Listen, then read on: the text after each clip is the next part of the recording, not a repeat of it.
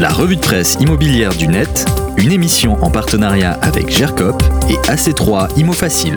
Radio-imo.fr Bonjour, la question que pose Ouest France est sensible mais aussi très scrutée dans cette période présidentielle. Qui sont les Français qui sont assujettis à l'impôt sur la fortune immobilière Qui a remplacé l'ISF Dans quel lieu de résidence détiennent-ils principalement leur euh, patrimoine immobilier? Ouest France dresse dans un article les 10 villes de France qui rassemblent les plus grandes fortunes françaises. Donc on parle ici euh, des données collectées par l'administration fiscale par nombre de contribuables assujettis à l'impôt sur la fortune immobilière. En premier, on trouve le 16e arrondissement de Paris avec 9030 foyers. En numéro 2, c'est le 7e arrondissement, loin derrière, avec 4166 foyers. Puis la ville de Neuilly-sur-Seine avec 3566 foyers. De la 4e à la 8e place, on retrouve 6 arrondissements parisiens. Puis ensuite viennent fermer cette marche des 10, la ville de Cannes et enfin Monaco. C'est donc bien Paris et certains de ces arrondissements qui se retrouvent dans le haut du tableau en cause des prix du foncier très élevés dans la capitale et une démographie importante, nous dit Ouest France. Enfin, sur le deuxième classement de cet article, les 10 villes où le montant de l'impôt sur la fortune immobilière est le plus élevé, c'est cette fois Monaco qui prend la tête du classement, 24 817 euros mm, payés en moyenne par contribuable.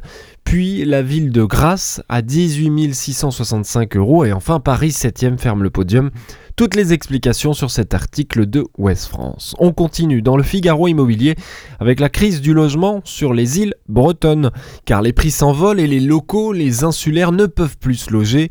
À Groix, dans le Morbihan, après avoir longtemps été la destination familiale de vacances de l'Orientais et d'habitants de l'agglomération, euh, l'île est devenue prisée par les Parisiens. En avril 2022, le prix du mètre carré a ainsi flambé pour atteindre les 4542 euros, soit une augmentation de 34% en un an et de 68% en 5 ans.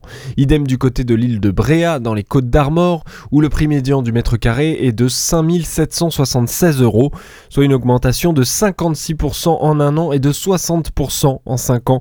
Les locaux ne peuvent donc plus se loger et doivent partir à l'intérieur des terres car la côte est également prise d'assaut en Bretagne.